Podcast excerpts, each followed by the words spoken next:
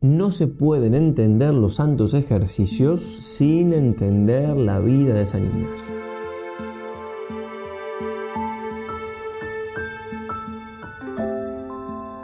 Es cierto que obviamente cada persona que hace una obra en su vida, si uno conoce la vida de ella, la va a entender mejor. Pero en el caso de los ejercicios se da algo particular, porque hay dos opciones.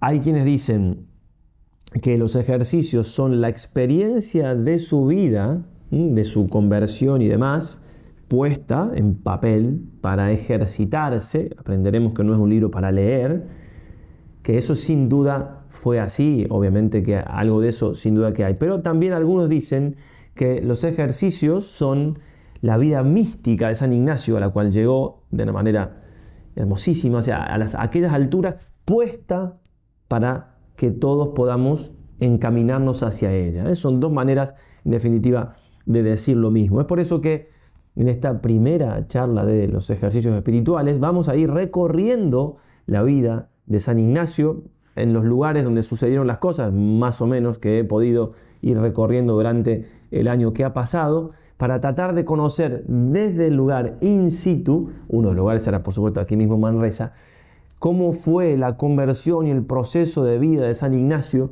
para que nos ayude esto a aprovecharnos de los santos ejercicios que vamos a hacer entonces con mucho fruto que comenzamos con mucha confianza en María Santísima y que en definitiva esperamos de ella como lo hizo con San Ignacio, que ella lo asistió de manera única para que los pudiera hacer, también nos ayude a nosotros a hacerlos con muchísimo fruto y empezar con mucha generosidad, porque grandes cosas tiene preparada el Señor para nosotros en estos santos ejercicios, no lo puedo dudar. Empecemos entonces con esta primera charla que no hay que meditar, simplemente es una charla para aprender de la vida de San Ignacio. Ya mañana iremos aclarando algunas cosas más. Pero antes de comenzar nuestro viaje tras los pasos de San Ignacio, recemos por supuesto la de María la Virgen, que nos acompañe y nos ayude a sacarle provecho a esta primera charla de los ejercicios. En nombre del Padre, del Hijo y del Espíritu Santo. Dios me salve María, llena eres de gracia, el Señor es contigo. Bendita tú eres entre todas las mujeres y bendito es el fruto de tu vientre Jesús. Santa María, Madre de Dios, ruega por nosotros pecadores, ahora y en la hora de nuestra muerte. acaba de terminar la canonización de la Beata de los ejercicios, podemos decir Santa María Antonia de San José. Ruega por nosotros. Ahora sí, comencemos los pasos de San Ignacio.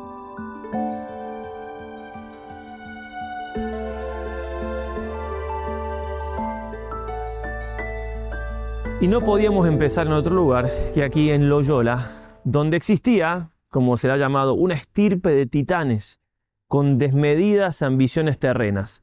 Esos eran los Loyola. San Ignacio es el décimo tercer hijo de esta familia. Al poco tiempo de, de nacer él, no se sabe bien la edad que tenía, 5, 6, 10 años, fallece su madre y el padre lo envía a Ávila, donde tenía un amigo, Juan Velázquez de Cuellar, que era contador mayor de los reyes católicos. San Ignacio allí se va a educar en las cortes, ahí empieza siempre siendo de educación católica y un hombre de fe, pero obviamente tiene sus, sus pecados, sus, sus, problemas con la castidad, como él mismo contará, sus ambiciones, sus, bueno, el gusto por el juego de armas y, y sobre todo estas ambiciones terrenas que tiene toda su familia, también las tendrá él toda su vida hasta que se convierte y usará eso para su santidad. Es interesante notar esto, cómo la gracia transforma en él, en su naturaleza, algo que, que estaba un poco desordenado o bastante desordenado, pero que tenía un impulso muy fuerte, lo utiliza Dios para que ese impulso él lo dedique absolutamente todo para la santidad. Va a decir así el doctor Gregorio Marañón. Todo gran santo es un héroe, pero en San Ignacio el lema heroico adquiere una realidad y una grandeza patéticas. Y es que, como, decíamos, él supo ordenar ese impulso que él tenía. Es interesante porque todos tenemos cosas nuestras buenas que Dios nos ha dado, que tenemos que ordenarlas, sobrenaturalizarlas con la gracia, elevarlas a Dios, y eso hizo él. De hecho, le escribía a un pariente, cuando ya era sacerdote y desde Roma, lo siguiente como nuestros antepasados se han esforzado en señalarse en otras cosas y quiera Dios no hayan sido vanas, vos os queráis señalar en lo que para siempre ha de durar. Y de hecho esa palabrita señalarse es muy identificadora de San Ignacio. Él quiso señalarse siempre, primero en las cosas humanas y después en las obras de la santidad. Quiso señalarse en el servicio de Dios nuestro Señor. Por eso nosotros tenemos que entender que los santos ejercicios son un camino que nos hace hacer San Ignacio de la mano del Señor. Muchas gracias especiales para que nos señalemos en su servicio, para que busquemos realmente la santidad. El padre Nadal dirá, así como estando en el siglo tenía Ignacio ánimo de grandes cosas, así, dándose al servicio de Dios, no se contentaba con poco. Y así es menester que todos nosotros, y aquí va a usar una palabra, dice, nos intrinsiquemos en de este espíritu. Intrinsicarse no existe en castellano, pero algo intrínseco se entiende bien, ¿no? Que nosotros desde, desde adentro podamos tomar el espíritu de San Ignacio, copiar ese deseo, copiar en el sentido más profundo ese deseo de santidad, de cosas grandes. Él buscó cosas grandes en el mundo, se convirtió, buscó cosas grandes para Dios, la mayor gloria de Dios. Nosotros también tenemos que aprender esto en estos santos ejercicios.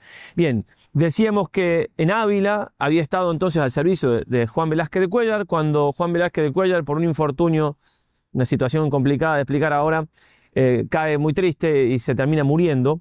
La esposa de Juan Velázquez le da a San Ignacio un caballo y 500 escudos, y él retorna entonces para estas tierras y va a Pamplona y se pone al servicio de Antonio Manríquez de Lara, que era el virrey de Pamplona. Bien, vamos a ir a Pamplona a comentar qué pasó allí, una cosa muy importante, para después volver aquí, porque así es la historia de la vida de San Ignacio.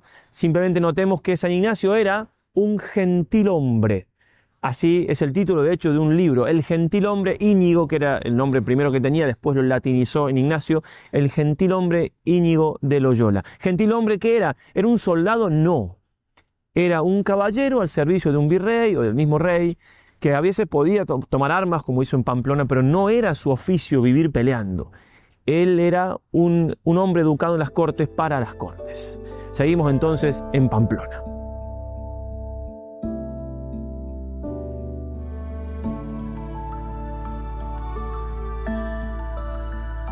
Nos encontramos entonces ahora en Pamplona.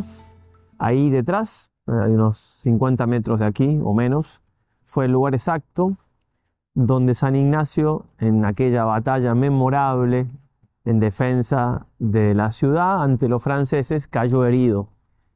Ya estaba tomada toda la ciudad, quedaba solamente una fortaleza, ya habían decidido rendirse. Él no estaba a cargo de las tropas, hemos dicho, no era un soldado propiamente, era un gentil hombre, pero como como tal servía a Antonio Manrique de Lara, que era el virrey, vino a colaborar en la defensa. Entonces, cuando bajan a negociar para rendirse, él también baja a la negociación y tenía tantos bríos, tantos ímpetus de no rendirse que convenció a los que estaban de su lado y finalmente continuaron la batalla. La continuaron hasta que pasó lo que ya contaremos. San Ignacio tenía, como habíamos dicho, algunas, algunas costumbres no, no muy cristianas, pero era un hombre de mucha fe.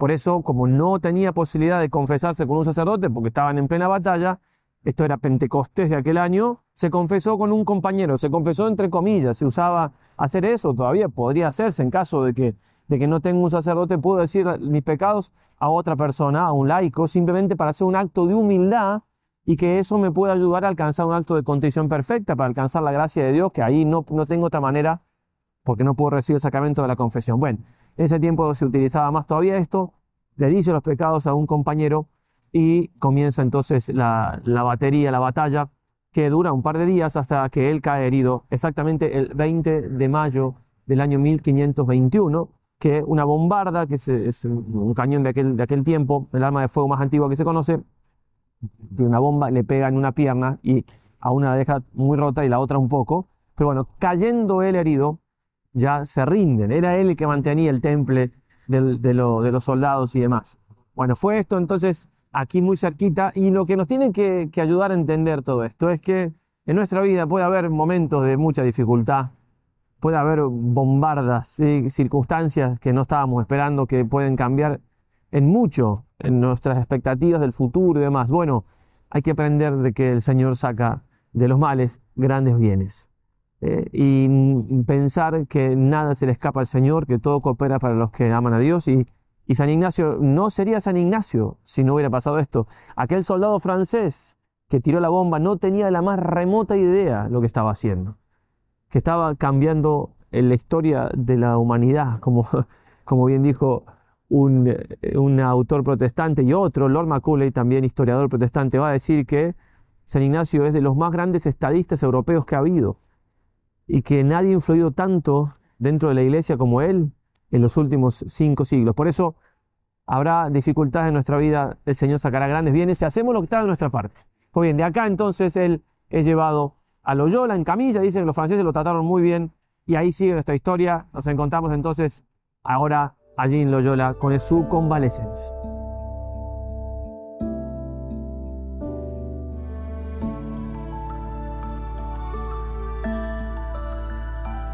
Entonces, aquí una vez más en Loyola tenemos el santuario y dentro del santuario está la casa de San Ignacio y allí está la habitación donde pasó el gran milagro de su conversión. Allá vamos.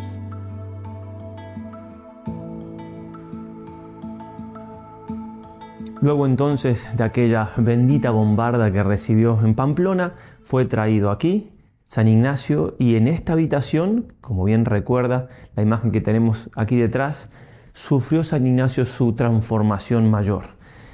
En el cartel que está aquí arriba mío dice muy bien que él se entregó a Dios totalmente. Es un lugar del todo providencial para la historia de los ejercicios porque también San Ignacio aquí comenzó a hacer los ejercicios. Cuando en su autobiografía le pregunta el padre Luis González de Cámara, que es el que escribía lo que él le dictaba, cómo había sido lo de los ejercicios, él no habla de Manresa, que obviamente sabemos que fue ese el lugar principal y el momento principal, pero él evoca este momento.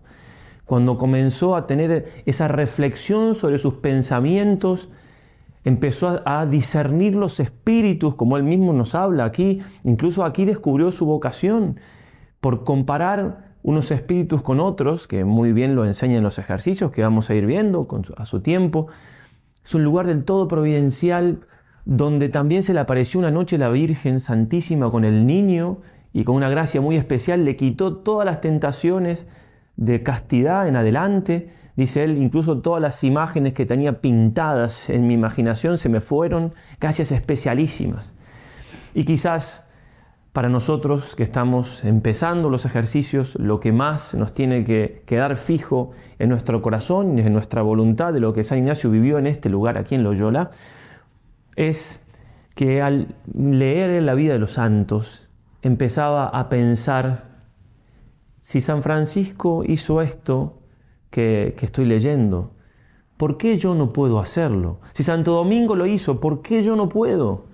Y seguía meditando y seguía la gracia de Dios trabajando en su corazón y se decía entonces después, San Francisco pudo, yo tengo que poder. Santo Domingo pudo, yo tengo que poder. Y nosotros tenemos que agregarle ahora, 500 años después, San Ignacio pudo, yo tengo que poder. No hay en esto absoluta, absolutamente nada de soberbia, todo lo contrario.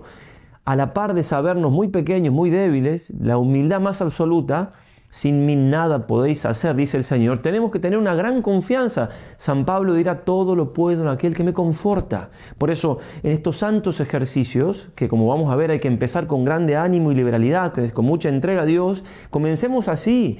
Tengo que hacer estos ejercicios con la convicción de que todo un Dios me llama a la santidad, de que se hizo hombre y murió por mí para que sea santo, y me regaló en San Ignacio un método único en la historia de la iglesia con, una claridad, con, una, bien, con unas gracias del Espíritu Santo tan propias que no me las puedo perder. Empecemos con estas ganas, estos santos ejercicios.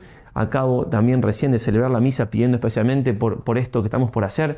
Bien, con todo el favor de Dios, con toda la intercesión de María Santísima que lo asistió aquí, lo asistió también en Manresa, imposible pensar un santo sin María, con toda la intercesión de San Ignacio, podamos decir entonces, San Ignacio pudo nosotros también vamos a poder.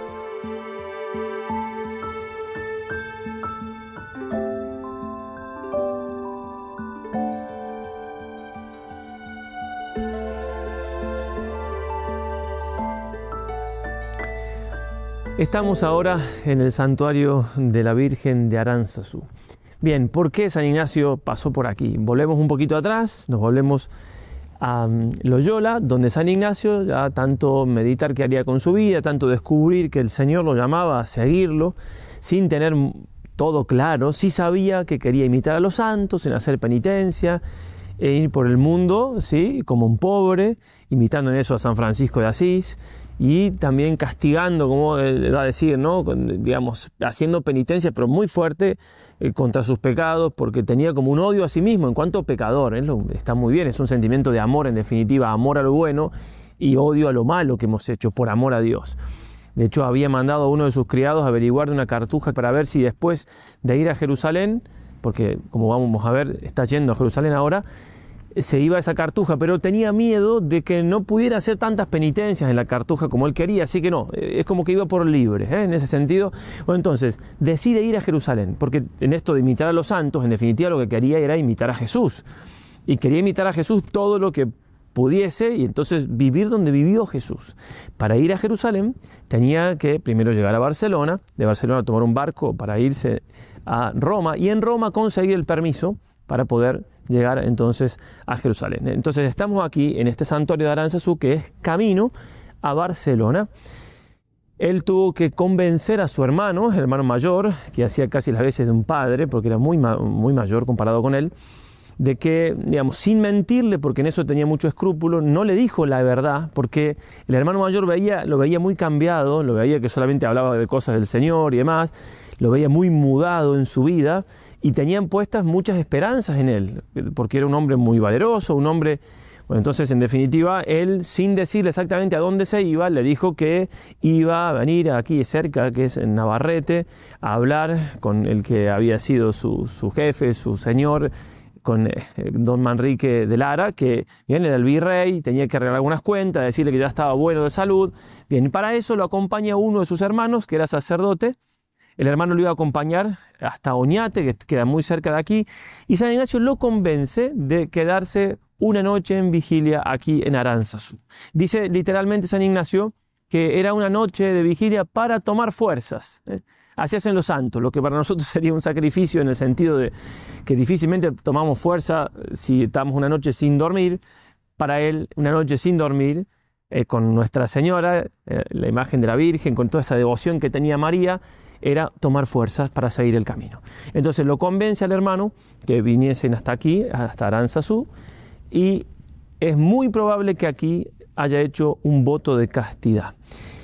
O sea, hizo un voto de castidad antes de llegar a Manresa, eso es seguro. No se sabe exactamente en qué lugar. Lo que él le va a decir al padre Laínez, que se lo toma como el primer biógrafo de San Ignacio, que escribió una carta muy larga al pedido del padre Polanco, son los primeros jesuitas, y que se divide en seis capítulos y se toma como la primera biografía, lo que le va a decir es que él había hecho un voto de castidad a la Virgen, es decir, por mediación de María Santísima. ¿Por qué hizo ese voto? Y en este ya vamos aprendiendo lo que es la, la por así decirlo, la estrategia de San Ignacio que nos la va a enseñar muy bien en los ejercicios. Y es que en aquello que él había sido muy vencido, aunque sabemos que, como ya comentamos, en Loyola tuvo una gracia muy especial, se le apareció la Virgen y dejó de tener tentaciones de la castidad, como había sido muy vencido en ese tema, él hizo un voto de castidad.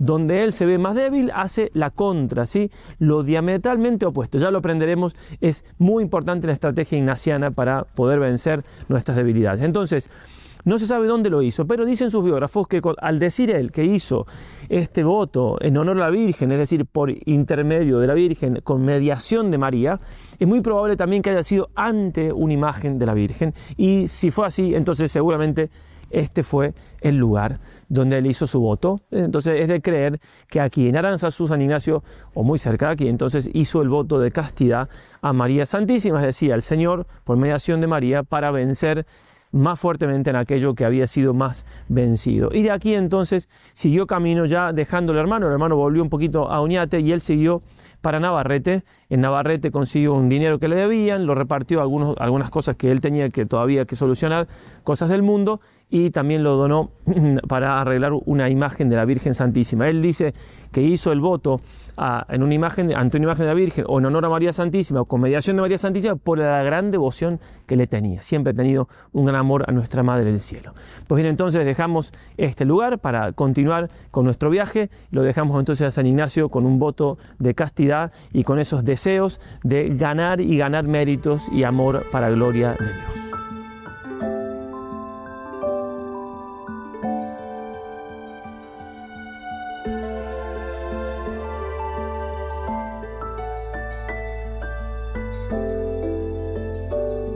En estos casi 600 kilómetros de camino ignaciano nos encontramos ya en la parte final.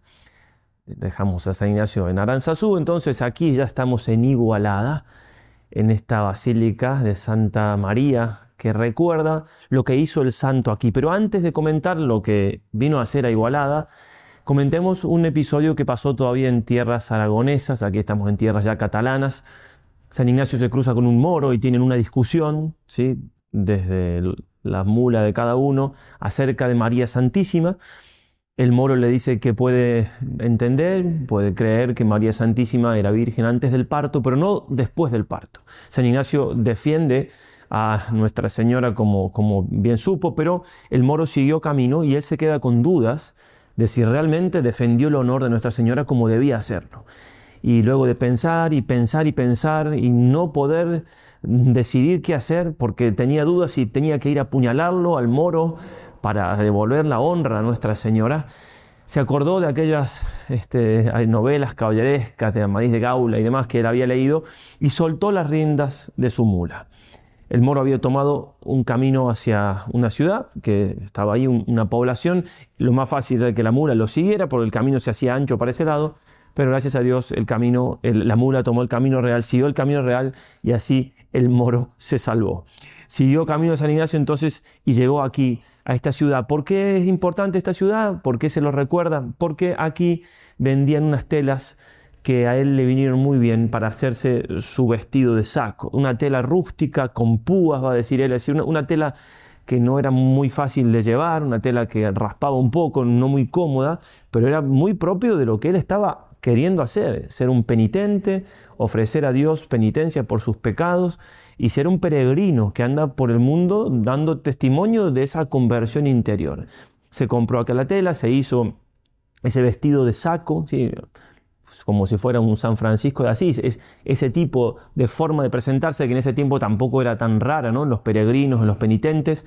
Se compró aquí también una, una calabacita para, para el agua, para porque era lo único que iba a tener este peregrino, y un bordón a manera de bastón también, y unas esperdeñas, unas alpargatas que iba a usar solamente en una pierna, la pierna derecha, porque la tenía todavía sin haberse curado de aquella, ¿sí? de lo que sucedió en Pamplona. La izquierda la llevaba siempre descalzo. No llevaba las dos por ese, porque todavía no estaba curada, sino su idea era ir incluso siempre descalzo. Aquí entonces se compra esa ropa para ya en Montserrat poder revestirse de soldado de Cristo, como va a decir él. Y antes de, mm, terminar eh, lo que en su autobiografía, lo que se refiere a este lugar, dice que se fue a Montserrat siempre pensando en las cosas grandes que haría para la gloria de Dios. Siempre en este tiempo y toda su vida, pero dedicaba tiempo a pensar como un enamorado que piensa qué hacer para conquistar a su enamorada o ya conquistada para halagarle y demás, él todo el tiempo pensaba qué cosas grandes haría, recordando lo que habían hecho los santos y era toda su ocupación, día y noche en cuanto estaba despierto, por agradar y dar gloria a Dios nuestro Señor. Pero antes de irnos, mostrarles aquí a la izquierda donde estábamos grabando el lugar en esta basílica que recuerda este retablo, lo que, hizo, lo que hizo San Ignacio, lo que comentábamos. No es que exactamente se revistió ya aquí, se vistió con esa tela de saco y demás, como está de hecho en la imagen, pero es la manera de recordar a San Ignacio ¿sí? con esa ropa que tanto lo quería, quería que él que lo identificara con el Señor por ser un penitente, un buscador continuo de Cristo. Sigamos entonces el camino ignaciano, nos vamos para Montserrat.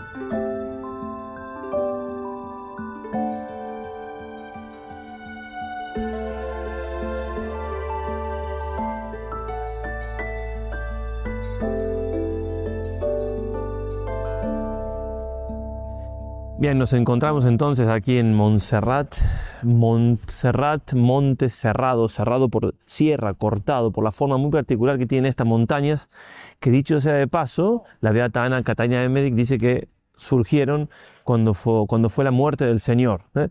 Bien, lo como sea, es, es, una montaña muy particular que no, no tiene montañas alrededor. Y aquí está la Virgen de Montserrat, patrona de Cataluña, y ya en ese tiempo era un lugar de peregrinación, vivían aquí monjes benedictinos, era un lugar obviamente conocido, y San Ignacio decidió aquí hacer algo muy importante en su vida, muy trascendental, y es el único que ha hecho algo así, y es hacer una vela de armas, pero no para ser investido caballero, que él ya lo era, sino para ser investido un caballero de Cristo, un soldado de Cristo. ¿Qué hizo? Bueno, llegó aquí y estuvo tres días haciendo confesión general, es decir, la preparó tres días para hacerla bien y se confesó con el padre Chanones, un hombre muy espiritual, un francés que había venido de Francia y se quedó dejando todo lo que tenía allí y fue monje aquí, ya, ella era religioso, pero se quedó aquí, un hombre de mucha vida espiritual y San Ignacio obviamente lo, lo pudo ver a esto y fue el primero a quien él le contó su intención la intención de peregrinar como penitente, de ir a Jerusalén, de imitar a Cristo, hasta en eso, el lugar para vivir y en todo lo que pudiera, el primero que le cuenta. Está entonces San aquí por esto de que la vida espiritual nos pide siempre la primera semana de ejercicio, de reconocer nuestros pecados, pedir perdón por ellos, etc. Pero también porque para, como, como decía eh, eh, Alfonso el Sabio, para ser investido caballero había que estar limpio de cuerpo y de alma, y había que recibir la comunión, porque el rito de ser investido caballero iba unido a todas estas cosas. Por eso San Ignacio también se confiesa y está entonces, después toma la comunión al, otro día, pero está toda la noche, del 24 de marzo de 1522 al 25, es decir, el día de la encarnación del verbo, el día de la anunciación, está toda la noche en oración, aquí entonces en este lugar y no es igual esta noche de oración que la noche que tuvo en Aranzazú. Muchos peregrinos hacían una noche de oración, una noche de vigilia. En este caso fue una noche de vela de armas para ser investido caballero de Cristo.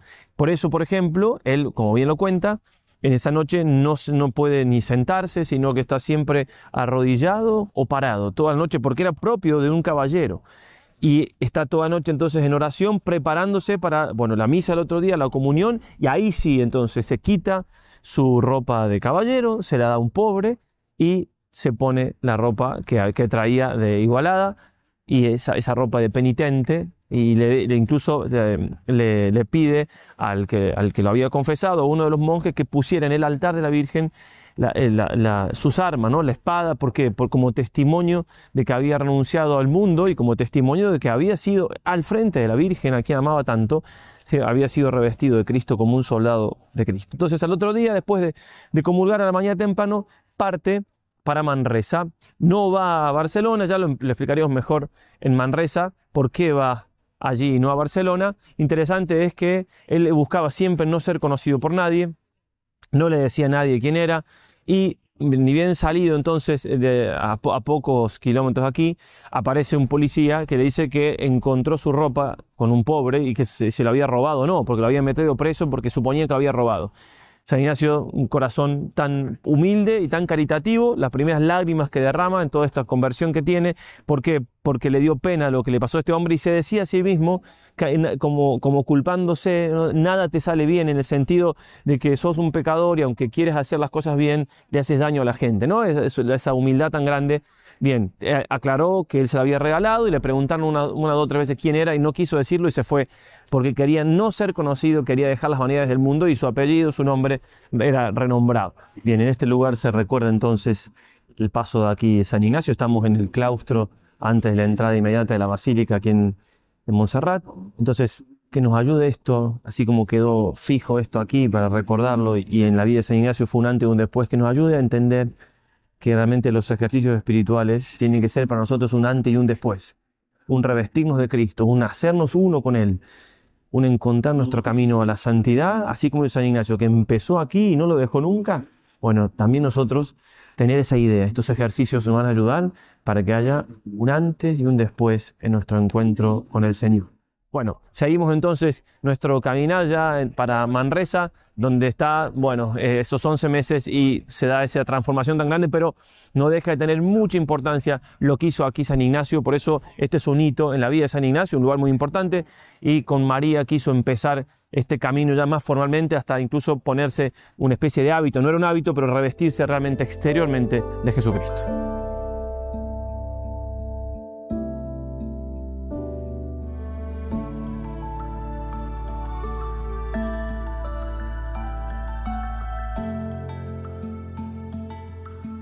Este es el camino que hizo San Ignacio, descendiendo entonces desde Montserrat, camino a Manresa. Por estos caminos o algunos semejantes anduvo en esos tiempos nuestro santo, siempre pensando en las cosas grandes que quería hacer en honor de Dios, siempre pensando en cómo amarlo y servirlo mejor.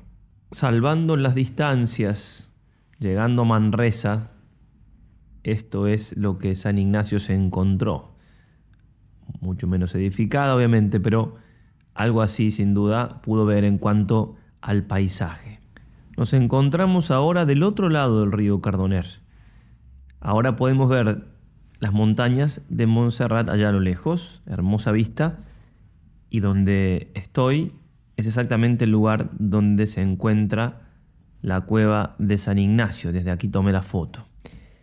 Del otro lado del río vemos esta iglesia que se llama la iglesia de la guía que antes estaba aquí arriba del, tren. El tren hizo que, hubo que hubiera que correr la iglesia y al lado de la iglesia habría una cruz, la cruz de la guía. La gente salía por el puente viejo, Pont Vell, que ya presentaremos en un momento más, y pasaba por ahí a pedirle ayuda a la Virgen para el camino, que la guiara, que la auxiliara ante los ladrones y demás.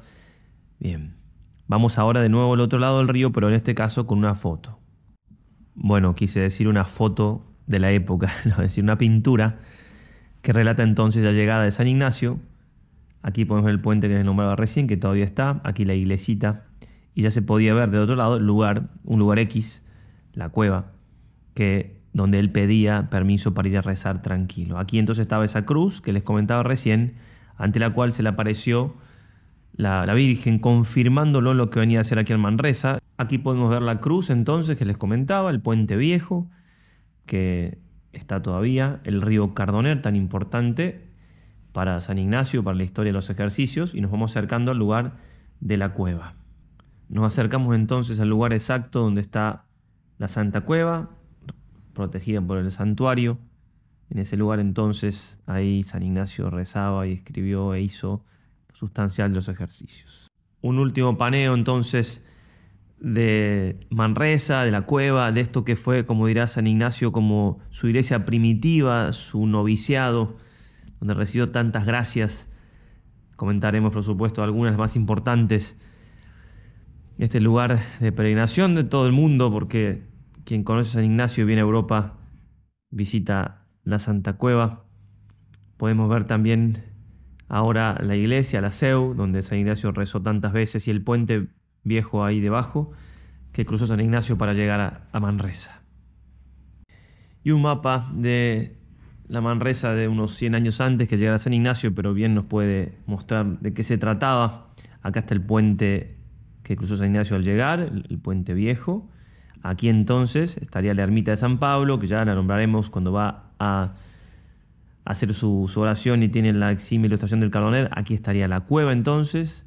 Bueno, aquí el hospital, él vivía afuera de la ciudad, en un lugar muy, muy pobre, ya también lo visitaremos. Bien, y esta es la Manresa amurallada. Actualmente estoy hablando desde aquí, aquí está la parroquia. Muy bien, espero haber dado al menos un panorama de esta ciudad tan importante para los ejercicios. Vamos a decir alguna cosa más. Ahora vamos mejor directamente adentro de la cueva. Y aquí estamos, en la Santa Cueva, en la cova, como lo llaman aquí, donde sí, efectivamente, San Ignacio hizo y escribió lo sustancial de los ejercicios espirituales, asistido de manera particularísima y especialísima por la Santísima Virgen María, como queda en el retablo muy claro y en un mármol que podemos ver aquí, aparte de la derecha, María lo asistió, lo ayudó, Dios lo había iluminado todo este tiempo con gracias especialísimas. En este lugar, como podemos ver aquí abajo, Tierra Santa es. San Ignacio cambió la historia de la iglesia en lo sucesivo y en gran medida la historia de la humanidad. Lo hizo Dios, pero lo eligió a Él como instrumento para regalarnos estos santos ejercicios que, claro, entendiendo estas cosas, ¿por qué no aprovecharnos de ellos ¿Por qué no animarnos a descubrir la voluntad de Dios en nuestra vida? ¿Para qué? Para ser lo más felices que podamos. ¿Qué significa lo más santo que podamos? Ayudando a otros a lo mismo. Y por supuesto, ganarnos la mayor cantidad de cielo que se pueda. Decir, estando allí donde esperamos estar, lo más cerca que podamos del Señor y, ¿por qué no también, claro, de San Ignacio? Nos vamos ahora desde la cueva a el Hospital Santa Lucía, donde vivía San Ignacio, allí cuidando los enfermos en tareas muy caritativas y santas. Y aquí estamos entonces. De fondo tenemos el Hospital Santa Lucía. Y aquí San Ignacio vivió la mayor cantidad de tiempo, durante los 11, casi 11 meses que estuvo aquí en Manresa.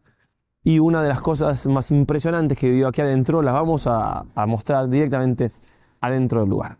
El rapto de siete días que tuvo aquí en el Hospital Santa Lucía donde él vivía. Un rapto es un éxtasis prolongado. El, alma se une tanto con Dios que los sentidos no lo resisten y queda en un estado que aparentemente está como muerto. De hecho, no lo enterraron por poquito. Lo estaban por hacer hasta que un fiel devoto, estaban dudando de hacerlo, un fiel devoto le dio un beso en la mano y le sintió pulsaciones y se dieron cuenta entonces que no, que era un estado místico, realmente una gracia enorme. De lo único que se sabe de ella es lo que le contó a un amigo en sus estudios en París, que había tenido una gran consolación.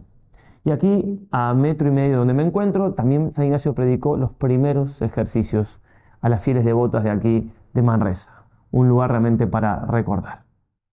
Partimos ahora del Hospital Santa Lucía y hacemos el mismo recorrido que en ese entonces hizo San Ignacio. Recorrido que lo lleva a un lugar muy importante para la historia de su vida y también para los santos ejercicios. Y aquí estamos entonces en la cruz del Tort, lugar importantísimo para la vida de San Ignacio, para la iglesia podríamos decir, por el gran regalo que recibió aquí a metros. Pero antes de comentar lo que vivió aquí San Ignacio a metros, recordemos que él en su autobiografía dice que aquí en Manresa Dios lo trataba como un maestro a un niño, enseñándole. Y estaba tan seguro de esto que él dice, si dudo, pienso que ofendo a Dios. Y comenta, algo de esto puede verse por estas cinco cosas, que son realmente impresionantes las cinco. Primero dice, tuvo una visión de la Santísima Trinidad, lo dejó llorando toda la mañana, tenía don de lágrimas, llorando toda la mañana y toda la tarde no podía sino hablar de la Santísima Trinidad y comenzó a escribir un libro de la Santísima Trinidad. También tuvo una visión de la, de la creación del mundo. También un día en la iglesia de Santo Domingo, al levantar el sacerdote el cuerpo de Cristo, vio a Cristo presente en la Eucaristía de manera milagrosa. Dice él que además, por último, las cuatro primeras cosas que comenta, se le apareció el Señor, no las cuenta las veces, dice si son 20 o 40, no me parece que miento. Y también algunas veces la Santísima Virgen. Bueno, por estas cuatro cosas, dice él, si no hubiese escritura, muchas veces he pensado, dice que si habría que dar la vida por esto, yo doy la vida por esto. O sea, como que Dios le reveló toda todo el Evangelio, toda la verdad sobre, sobre todo lo que sabemos por revelación, por la escritura, por la tradición. Bueno, lo sustancial se lo reveló porque él daba la vida por lo que había aprendido aquí. Luego cuenta esta, eh, esta eximia ilustración, así se la llama, ¿eh? es lo más impresionante, se la ha llamado rapto, gran éxtasis, pero quedó ya eximia ilustración del Cardoner, porque el río Cardoner está aquí cerca, relativamente, sobre todo que se ve. Él estaba aquí, entonces dobló en este lugar para ir al ermitorio de San Pablo y sentándose un poco con la cara al río, hay una, vista muy hermosa de las montañas de Montserrat, también tendrá algún coloquio con la Virgen probablemente, pensemos, y entonces tiene esta exima ilustración que se las leo porque realmente conviene leer para más exactitud, porque no sé si hay parangón en la historia de la geografía de los santos de una elevación tan grande del entendimiento de parte de Dios para con un cristiano. Y estando allí sentados, se le empezaron a abrir los ojos del entendimiento, y no que viese alguna visión, sino entendiendo y conociendo muchas cosas, tanto de cosas espirituales como de cosas de la fe y de letras. Y esto con una ilustración tan grande que le parecían todas las cosas nuevas. Y no se puede declarar los particulares que entendió entonces, aunque fueron muchos, sino que recibió una grande claridad en el entendimiento, de manera que en todo el discurso de su vida, hasta pasados 62 años, coligiendo todas cuantas ayudas haya tenido de Dios y todas cuantas cosas ha sabido, aunque las ayunte todas en uno, no le parece haber alcanzado tanto como de aquella vez sola. Y esto fue en tanta manera de quedar con el entendimiento ilustrado que le parecía como si fuese otro hombre y tuviese otro intelecto que tenía antes. Fue aquí entonces donde comentan los más serios comentadores de los ejercicios que San Ignacio recibió lo sustancial de los ejercicios también, en el sentido de que las meditaciones que tendremos, dos banderas, tres binarios, tres maneras de humildad, que conocen los ejercicios, las recibió sobre todo aquí, también la llamada del Rey Eternal. Bueno, cuando terminó esta, si no es visión, sino es eximia ilustración, el eh, San Ignacio dice que se vino a hincar a esta cruz eh, para dar gracias a Dios, y estando ante esta cruz, eh, después de esa ilustración, y estando ante esta cruz, aclaran lo que es la cruz en la vida de un santo, descubrió algo importante. Y se le volvió a aparecer algo que él ya había comentado en su autografía, una cosa que no sabía bien qué era, que tenía varios ojos, que a veces le daba, sí, le daba como un consuelo, a veces tenía como forma de serpiente, no sabía qué era. Y estando ante la cruz se da cuenta que era el demonio. Y cada vez que se le aparecía, de ahora en más, dice, con el bordón que llevaba en la mano, lo, echaba, ¿sí? pero también muy interesante, después de la ilustración, pero ante la cruz del Señor, cuánto nos ilumina el Señor desde su cruz.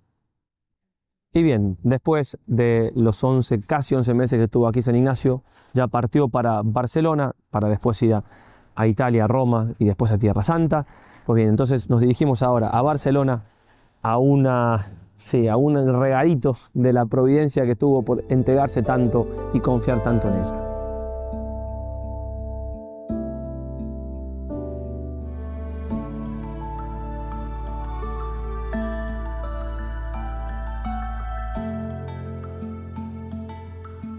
Nos encontramos aquí, delante de la iglesia de la Basílica de los Santos Mártires Justo y Pastor. ¿Qué sucedió aquí? Bueno, habíamos dicho cuando San Ignacio salió de Manresa que él quería confiar solamente en Dios, en lo que hacía, ¿verdad? Quería practicar tres virtudes, la fe, la esperanza y la caridad. Y para eso entonces andaba siempre sin dinero y sin escolta, sin nadie, andaba solo esperando todo de Dios. Entonces, claro, cuando alguien se entrega así a Dios, Dios también tiene, como que le damos la oportunidad a Él a manifestarse con su providencia hasta en los detalles. A veces uno se aparta de Dios o confía mucho en sí mismo y no lo dejamos a Dios que se nos muestre así tan padre y tan cuidadoso. Resulta que en esta iglesia entonces, estando en, el sermón, en la misa, y él estando, San Ignacio, junto con los niños, muy humildemente, una mujer, Isabel Rousset, que lo vio con, con, la cara varias veces, con la cara como iluminada, sintió como que de dentro una voz le decía, llámalo, llámalo. Bueno, por prudencia no, lo hizo, pero cuando llegó a su casa, tiene un esposo ciego, los dos de, la gente principal aquí de Manresa, de, Barcelona, perdón, vivo en Manresa. Bien, entonces le contó a su marido esto y él dijo, bueno, que, que lo invitaron. Lo invitaron a comer y bueno, luego de la comida, que siempre San estaba muy, en silencio, les dio una charla y quedaron muy, muy aficionados de él, muy admirados, muy encantados con su persona, como siempre. Él tenía un don de gente y además del Espíritu Santo ayudaba.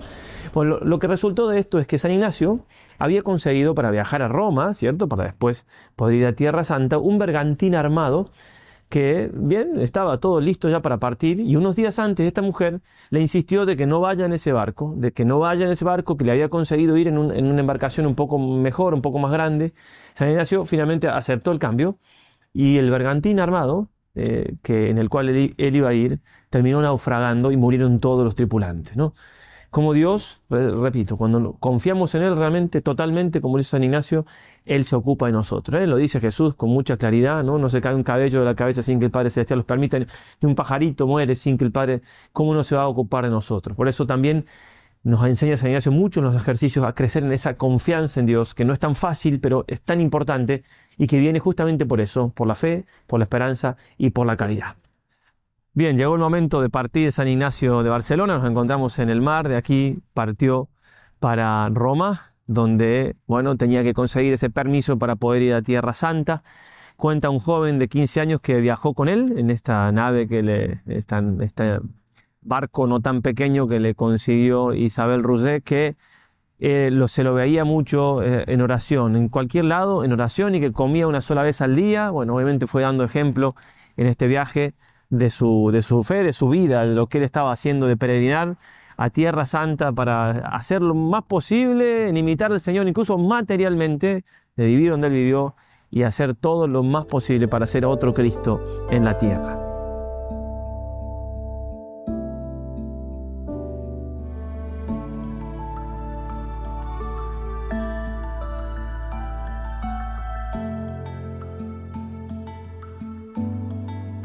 En Tierra Santa, que no, no he tenido la posibilidad de viajar a Tierra Santa, por eso lo hacemos de aquí directamente, en Tierra Santa San Ignacio estuvo 20 días. Fueron 20 días como un, un, ejercicio espiritual de muchísimo provecho para él.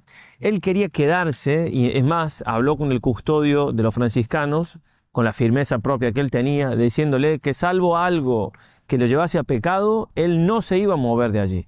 Pero el franciscano le hizo ademán de mostrarle la bula por el cual él tenía autoridad para hacerlo volver y dijo, no, no, tranquilo, no hace falta, era muy obediente San Ignacio.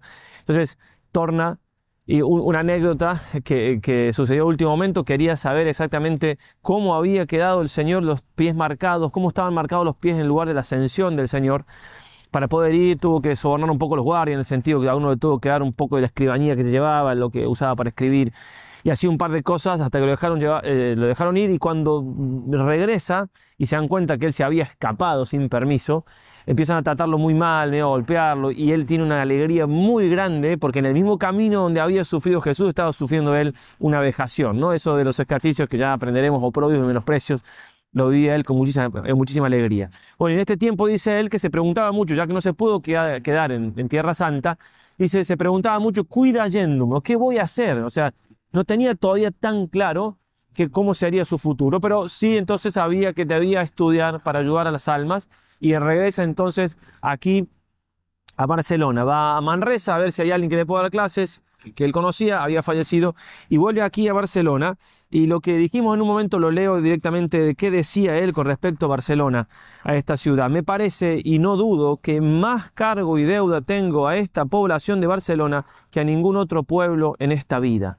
Y a sus bienhechores de Barcelona, que pues veremos que también ayudan cuando él va a París y demás, dice, os debo más a que a cuantas personas en esta vida conozco. Y eso en boca de San Ignacio, en pluma de San Ignacio, tiene muchísimo peso. Bien, después incluso volveremos a este lugar una vez más para hablar de que antes que partió a París, tiene un momento más aquí, unos días, esta ciudad pasó tres veces San Ignacio, hay muy buenos recuerdos Continuamos entonces con los demás, los demás hechos grandiosos del, del santo aquí en esta ciudad.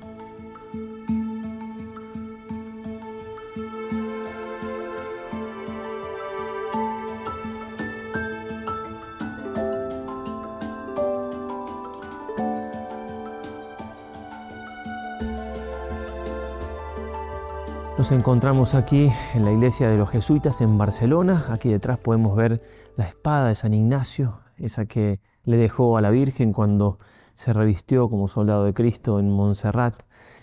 Él estuvo aquí dos años, ya hablamos la primera pasada de San Ignacio yendo a Jerusalén, luego al volver tratando de justamente tener los medios necesarios para ayudar a las almas, que en definitiva tenía que estudiar, Aquí estudió durante dos años gramática latina, con mucha humildad, porque estudió con niños pequeños de 10 a 12 años, él tenía 32 años, estamos ya en la cuaresma de 1524. Y bueno, muchas cosas pasaron aquí y, muchas son de, loar y, de recordar de la vida de él y que nos pueden enseñar. Simplemente cuento un par de anécdotas de su vida aquí, en esta ciudad. Por ejemplo, aquella vez que pidiendo limosna, una señora se dio cuenta que en definitiva en, los modos que él tenía y también que tenía las manos cuidadas, o sea, se notaba que no era una persona, por así decirlo, de la calle. Le empezó a decir que seguramente él había sido de una buena familia, que por sus pecados y por sus vicios había caído en la situación que estaba. Y él, en lugar de defenderse, le agradeció los consejos y simplemente dijo que era un pecador, que tenía razón. Y bien, ante tanto, tanta humildad de él, la mujer quedó muy muy ilustrada, muy admirada, y después lo contaba, lo contó su nieta y ella lo, contó en, el proceso de canonización. También una, tentación bajo apariencia de bien, de la cual nos va a enseñar muy bien en los ejercicios, es que cuando empezaba en ese estudio de latín a conjugar los verbos, por ejemplo el verbo amar, no podía ya hacerlo porque empezaba a pensar en el amor de Dios y se distraía con eso y como muy bien nos enseña también los ejercicios, hizo la contra a esa tentación y fue y le dijo al profesor, al, a su maestro, que él iba a estudiar todo lo que le mandara durante dos años con toda la exactitud, que no iba a dejar de estudiar nada y que lo corrigiera y que lo golpeara, bueno, según la usanza de ese tiempo, que le diera de golpe si él no le obedecía, además, bueno, haciendo ese acto que también lo dejó admirado por su humildad al profesor se le fue la tentación. Y así cuántas cosas en esta ciudad que realmente fue importante, muy importante para San Ignacio y vamos a recorrer también un par de lugares. Nos quedamos entonces con la espada de San Ignacio, es un signo de su conversión. Ojalá que nosotros en estos ejercicios podamos descubrir cosas que hay que dejar, muchas veces hay que dejar cosas que pueden doler un poco, pero que sean signos realmente de que nos queremos convertir de verdad. Todo lo que nos aleje de Dios lo dejamos, como en el caso de él, su camino de caballero lo dejó, pero todo lo que hemos, sí, hemos aprendido en nuestra vida, todo lo ponemos al servicio de Dios porque Él fue un caballero de Cristo y eso lo, lo llevó hasta el último momento de su vida. Nos encontramos ahora en la iglesia de Santa María del Mar, donde San Ignacio, exactamente aquí en este lugar, donde está esta placa que lo recuerda, en estas gradas, se sentaba y pedía limosna. Hay cosas que nosotros leemos en los libros de, de santos y que realmente nos llaman la atención o nos agradan, pero hay que tratar de aplicarlos un poco a la vida de uno. ¿sí? Hay que sentarse aquí vestido de saco como él estaba y así pedir limosna a las personas. Es, una, es un acto de humildad muy grande. ¿no? Lo que voy es que tenemos que tratar de imitarlo lo que nos toque a cada uno, pero para eso los santos nos dan ejemplo. Y la humildad, la humildad que es importantísima como aprenderemos en los santos ejercicios. Y ya que estamos, alguna anécdota más de Barcelona, y es el hecho que había aquí en la ciudad, en el convento de los ángeles, donde algunas religiosas tenían un trato un poco imprudente en cuanto al tiempo dedicado a conversaciones con hombres del siglo, y San Ignacio entonces, luego de rezarlo, de derramar lágrimas, dice Juan Pascual cuando lo comenta, para ver si el Señor le pedía que interviniera en eso, porque suponía él que era por falta de formación de estas hermanas, pero claro, realmente no estaban haciendo un bien a la ciudad porque ya había rumores y demás. Entonces, bueno, después de rezarlo mucho, fue y les dio pláticas todos los días, decía Juan Pascual, no faltó ningún día, a pesar de la lluvia, a pesar de lo que sea, fue todos los días, obviamente le habrá hablado de los ejercicios espirituales, y logró que volvieran a estar con ese fervor propio de religiosas. Y por eso justamente estos hombres que iban a hablar con ellas de manera imprudente se vieron privados de esto. Y por eso justamente uno de ellos le, le envió un esclavo que lo golpeara. Lo golpeó tanto, sin queja ninguna de San Ignacio, que después lo encontraron tirado medio muerto, estuvo 53 días para recuperarse. Y dentro de esa recuperación, la madre de Juan Pascual, la que le daba un lugar en, su casa abajo, un lugar así muy rudimentario donde vivía, y de paso lo visitaba la gente de lo más importante de Barcelona, lo visitaba y le, consultaba porque él daba charlitas, daba consejos. Bueno, lo que hace un santo con este don de gente propio de los que tienen tanto el Espíritu Santo, bueno, eh, estando en ese lugar recuperándose, esta mujer le dijo que no volviera a este convento para que no corriera riesgo su vida. Y San Ignacio le dijo, ¿qué cosa más dulce para mí que sufrir y dar la vida por Cristo y por el prójimo? A eso llegan los santos y esa fe tenemos que tener, que nosotros con la ayuda del Señor, porque son los dones del Espíritu Santo, podremos llegar a amar tanto a Dios que incluso no tengamos miedo ni al sufrimiento ni a la muerte. Y este entonces es el último lugar en Barcelona, estos dos años estudiando gramática latina, él se hizo evaluar por más de un profesor para asegurarse de que realmente estaba, que había aprendido, después en París, ya veremos, él se da cuenta que le faltaban algunas cosas, pero bueno, ya es tiempo de partir y se va de aquí a Alcalá, una de las universidades junto con Salamanca más importantes de España de ese tiempo. Así que hacia Alcalá nos vamos.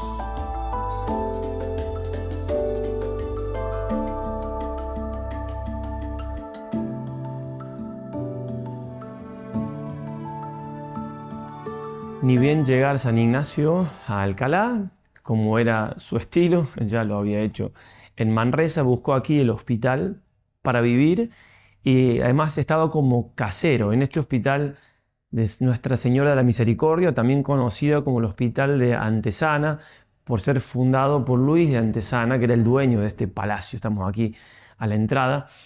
San Ignacio entonces era el casero, se ocupaba especialmente de, cocinar para los enfermos.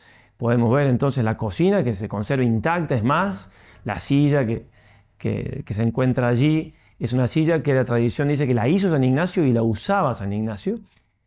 Y también, como siempre, cuidaba de los enfermos, se ocupaba de ellos, de limpiarlos, toda la tarea de enfermería y demás, bueno, por esa caridad de ver a Cristo en el prójimo que siempre lo caracterizó como a tantos santos. al lado de la cocina estaba su recámara donde, él descansaba y demás.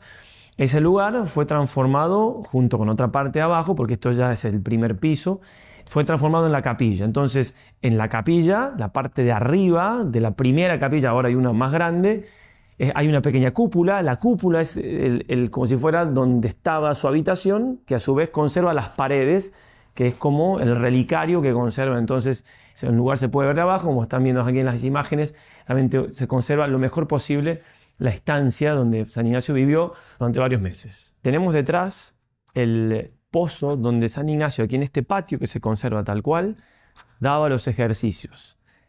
Exactamente, él dice en su autobiografía, se ejercitaba en dar ejercicios, en declarar la doctrina cristiana y con esto se hacía fruto a gloria de Dios. Y muchas personas hubo que vinieron en harta noticia y gusto de cosas espirituales. También dice que había mucho concurso de gente. Él donde iba, donde iba juntaba muchísima gente alrededor. El Espíritu Santo obviamente movía los corazones, iba transformándolos y por eso, como pasó en otros lados, ya veremos después lo que pasa también en Salamanca, San Ignacio fue perseguido un poco ¿sí? por la Inquisición, por el arzobispado de Toledo, esto dependía de Toledo. Tuvo tres procesos San Ignacio aquí. En el primero no lo llamaron a declarar, vinieron desde Toledo, investigaron un poco de qué enseñaba, cómo vivía, vieron que estaba todo bien, se fueron. El segundo proceso tampoco lo llamaron a declarar, fue por la situación de una mujer que venía a hacerle ciertas consultas y como la mujer era muy conocida, de, la alta alcurnia del lugar, entonces generó algún tipo de duda de qué le enseñaba y demás, entonces otra vez, pero tampoco le hicieron ninguna pregunta al respecto, averiguaron un poco y bien, quedó absuelto sin, pero le iban contando todo lo que iba pasando y finalmente sí, después de ese proceso le piden que ya no viva aquí, van a una casita afuera, habían pasado ya varios meses, y después de ese proceso entonces sí, lo meten preso 42 días y fue por una situación de que dos mujeres, madre e hija, y la hija de, de, buena apariencia y que era muy imprudente que anduvieran por el mundo peregrinando, querían irse ellas y como se fueron finalmente, eh, San Ignacio quedó como el culpable de que se, hayan ido, como que les aconsejó mal. Bueno, lo metieron preso, estuvo preso 17 días primero, le hicieron algunas preguntas, contestó él que no tenía nada que ver, que, que les había aconsejado lo contrario, les había aconsejado de que no se vayan, de que tenían a los pobres aquí en Alcalá, que tenían el Santísimo Sacramento, tenían todo para ser santas. Bien, y finalmente esperaron que volvieran ellas, y al volver ellas declararon lo mismo que él había declarado y finalmente quedó absuelto. Muy interesante es que San Ignacio, así como cuando salió de Manresa, él vivía totalmente dependiendo de la providencia divina.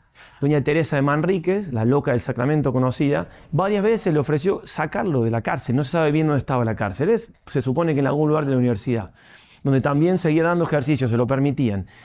Él, dice, no, no, le respondía, aquel por cuyo amor estoy aquí, aquel si quiere que me saque. Una, confianza absoluta en el Señor. De hecho, uno de sus compañeros también quedó preso y como estaba enfermo, San Ignacio movió dos hilos, habló con uno y lo sacaron. Podría haber salido cuando quiso, pero no. Él quería estar donde Dios lo ponía y estaba feliz por sufrir algo por el Señor y por su causa. Tomado preso San Ignacio en el hospital, al salir por la calle providencialmente, se encontró con un joven apuesto en su caballo, quien era Francisco de Borja, San Francisco de Borja, jesuita, tercer superior general de la compañía, acompañado del doctor Miona, catedrático de la universidad, que a su vez fue tiempo después quien dirigió espiritualmente a San Ignacio, jesuita finalmente, pero a quien San Ignacio en una carta le recomienda los ejercicios, que es la frase más conocida con respecto a la apologética del mismo San Ignacio de los ejercicios, ¿no? Que son todo lo mejor que yo en esta vida puedo gustar, sentir y entender, así para el hombre aprovecharse a sí mismo como para aprovechar a otros muchos. Y le dice, aunque no le sirva tanto para aprovecharse a usted, porque claro, era su director espiritual, una persona de, Dios, muy, le dice, le serviría muchísimo para aprovechar a otros muchos. Finalmente Miona hace los ejercicios y termina entrando en la compañía. Una de las preguntas que le hicieron aquí es que se hacía guardar el sábado, ¿eh? porque se había influencias judías, y él respondió que en su tierra no había judíos y que el sábado él tenía una devoción especial a María Santísima. Nuestro santo no podía separarse de su amor, a la que él llamaba Nuestra Señora. En marzo parte de Barcelona para aquí, para Alcalá, de 1526, está hasta el 21 de junio de 1527. Se sabe el día exacto en que partió, luego de la última sentencia absolutoria, porque no tenía él ninguna, ninguna herejía, ni mucho menos, y su vida era más que ejemplar, le prohíben aquí enseñar hasta cuatro años después, porque no tenía título todavía. Entonces San Ignacio, después de pensarlo, meditarlo, discernirlo, va a um, hablar con el obispo de Toledo, de quien dependía entonces Alcalá, y lo encuentra en Valladolid, que se dice rápido, pero son unos 300 kilómetros a pie, y entonces él le aconseja si ir a Salamanca y tenía unos contactos para poder ubicarlo allí. Viaja a Salamanca, entonces viaja, camina a Salamanca, que se dice rápido, son otros 250 kilómetros, y allí continuamos la historia.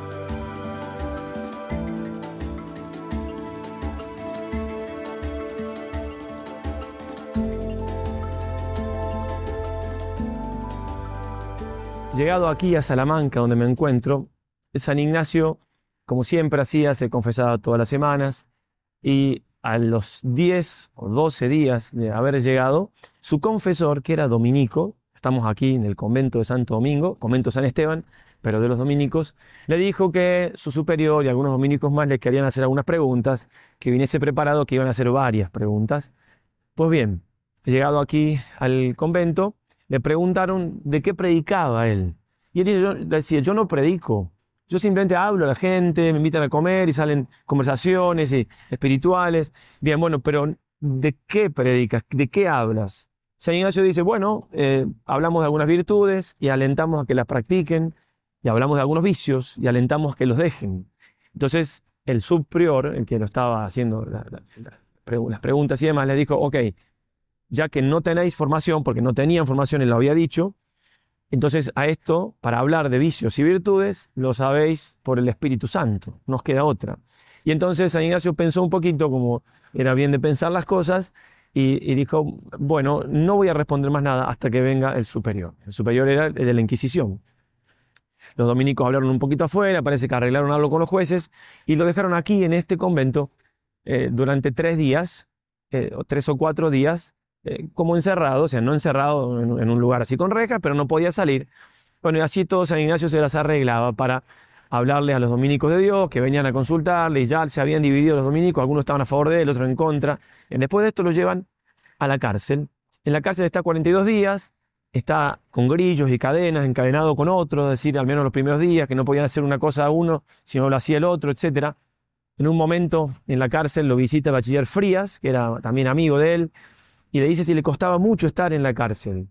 Y San Ignacio le dijo, en esto se nota que amáis poco al Señor. Dice, te contestaré algo que le contesté a una señora que vino a visitarme y dijo, es esto, que amáis poco al Señor porque no, te gustaría estar preso por Él. Y además le dijo, yo estaría, no, no, alcanzan todos los grillos y todas las cadenas de Salamanca que yo quisiera más por amor a Jesús. ¿eh? Lo que enseña San Ignacio en los ejercicios, que ya llegaremos a, a verlo, ¿verdad? La tercera manera de humildad, el sufrir oprobio y menosprecio por Jesús. Él lo vivía, deseaba eso, estaba feliz en la cárcel.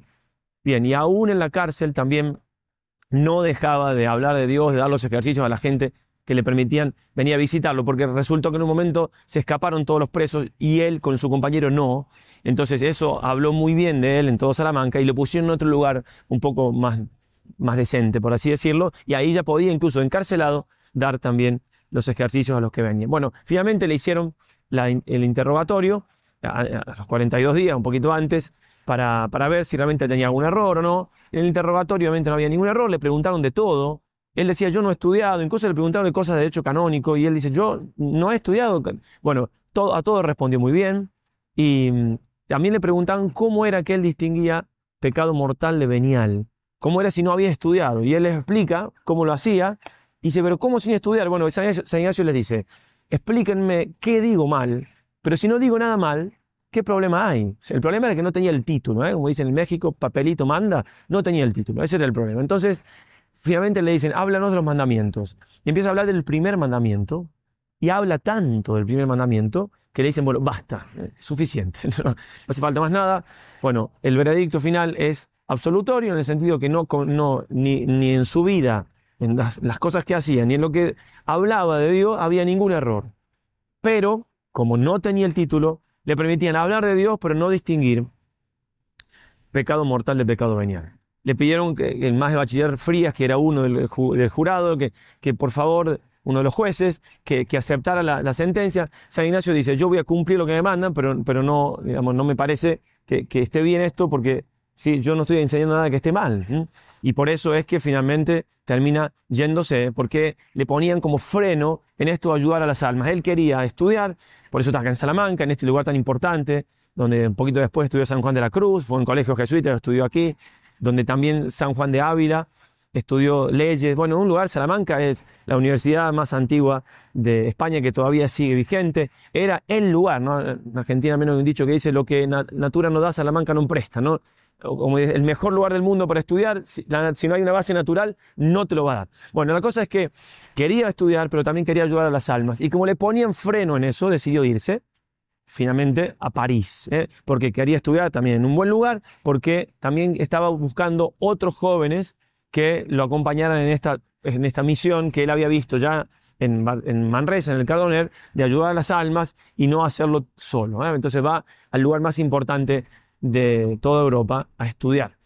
Bien, de aquí entonces parte a Barcelona para ir a, a París. En Barcelona, la gente amiga que tenía le dice, por favor, que no vaya a París, que están en guerra con los franceses, que hasta se decía que en asadores ponían a los españoles. Y San Ignacio, como siempre, él veía que Dios le pedía algo y no solamente lo hacía feliz, sino que no tenía ni más mínimo miedo. Así que con mucha tranquilidad siguió su caminar hacia París. Seguimos en la próxima entonces, nos despedimos aquí de Salamanca y le pedimos en este lugar a San Ignacio que nos ayude a, en definitiva, amar la voluntad de Dios y buscarla sea lo que sea, más allá de las dificultades y que incluso si podemos, que a los que tenemos que aspirar, amemos los grillos y cadenas, es decir, los frenos que a veces nos pone la sociedad, nos pone el mundo para hablar de Dios, que sean nuestra gloria y nuestra honra, que besemos las cadenas como lo hacía Él, como lo hacían tantos santos.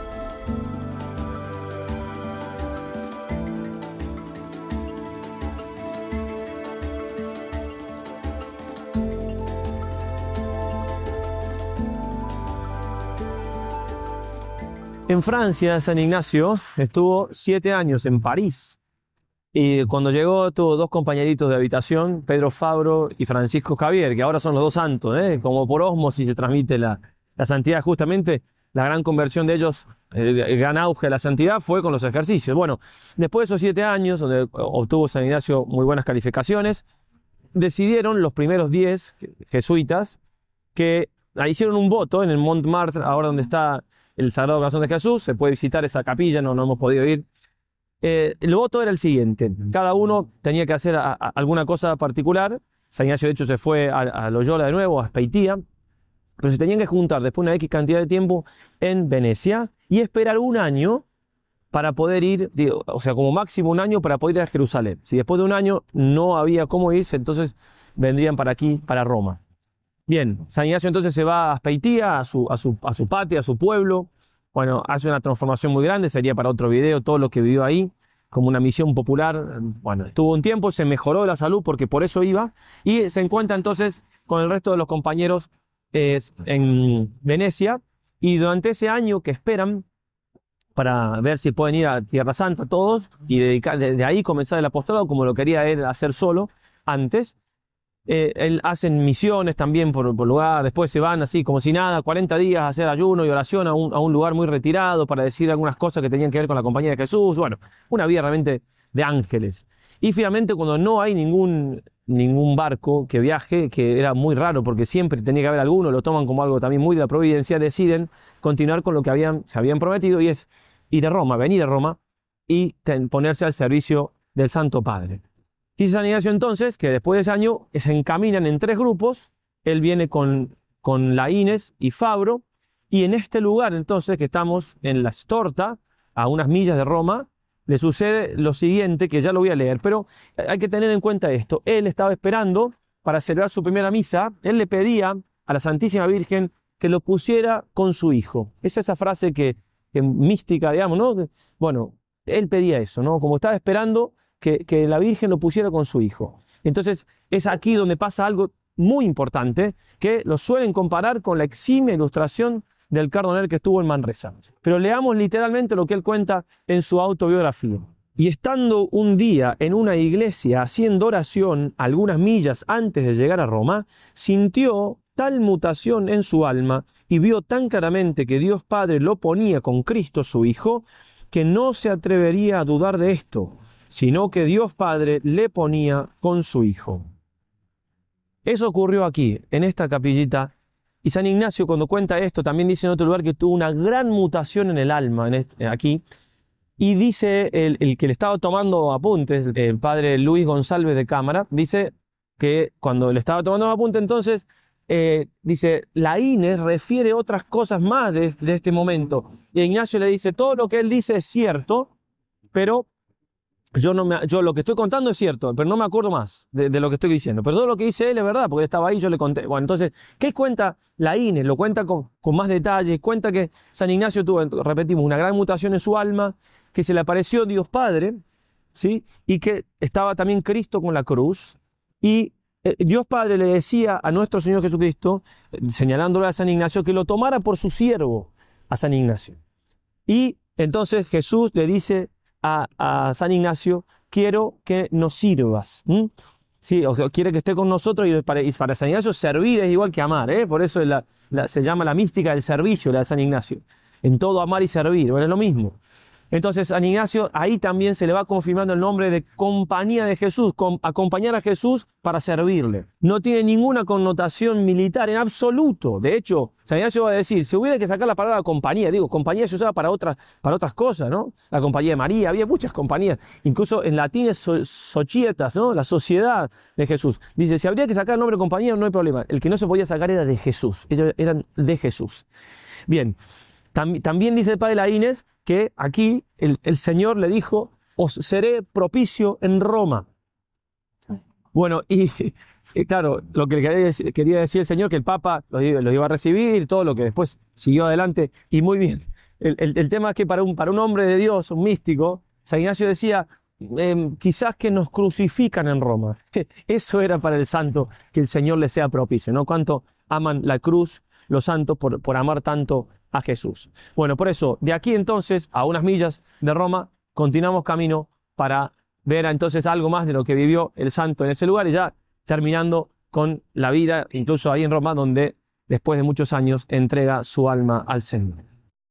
Como vimos en la estorta, el Señor le aseguró a San Ignacio que su padre lo había puesto junto a sí, que era lo que él le pedía a María Santísima. Ya tenía como, por así decirlo, el ok divino para celebrar la misa, que es lo que él buscaba, tener ese plache de Dios para poder celebrar su primera misa.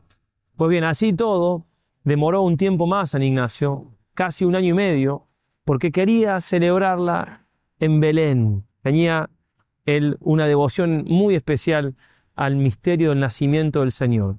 Lo celebró aquí entonces en lo que es llamado el Belén romano, en la Basílica Santa María la Mayor, donde en la cripta podemos ver una reliquia de, Belén. Es lo más parecido que pudo hacer es celebrarlo aquí. Bueno, dice que, realmente recibió gracias especiales, que lo, hizo con mucha consolación. Tiene una frase así en una carta. Y bueno, la importancia de la misa en la vida de San Ignacio es para, para varios libros que están escritos, de hecho. Bueno, de aquí entonces nos vamos al Jesús. De fondo, la iglesia del Jesús.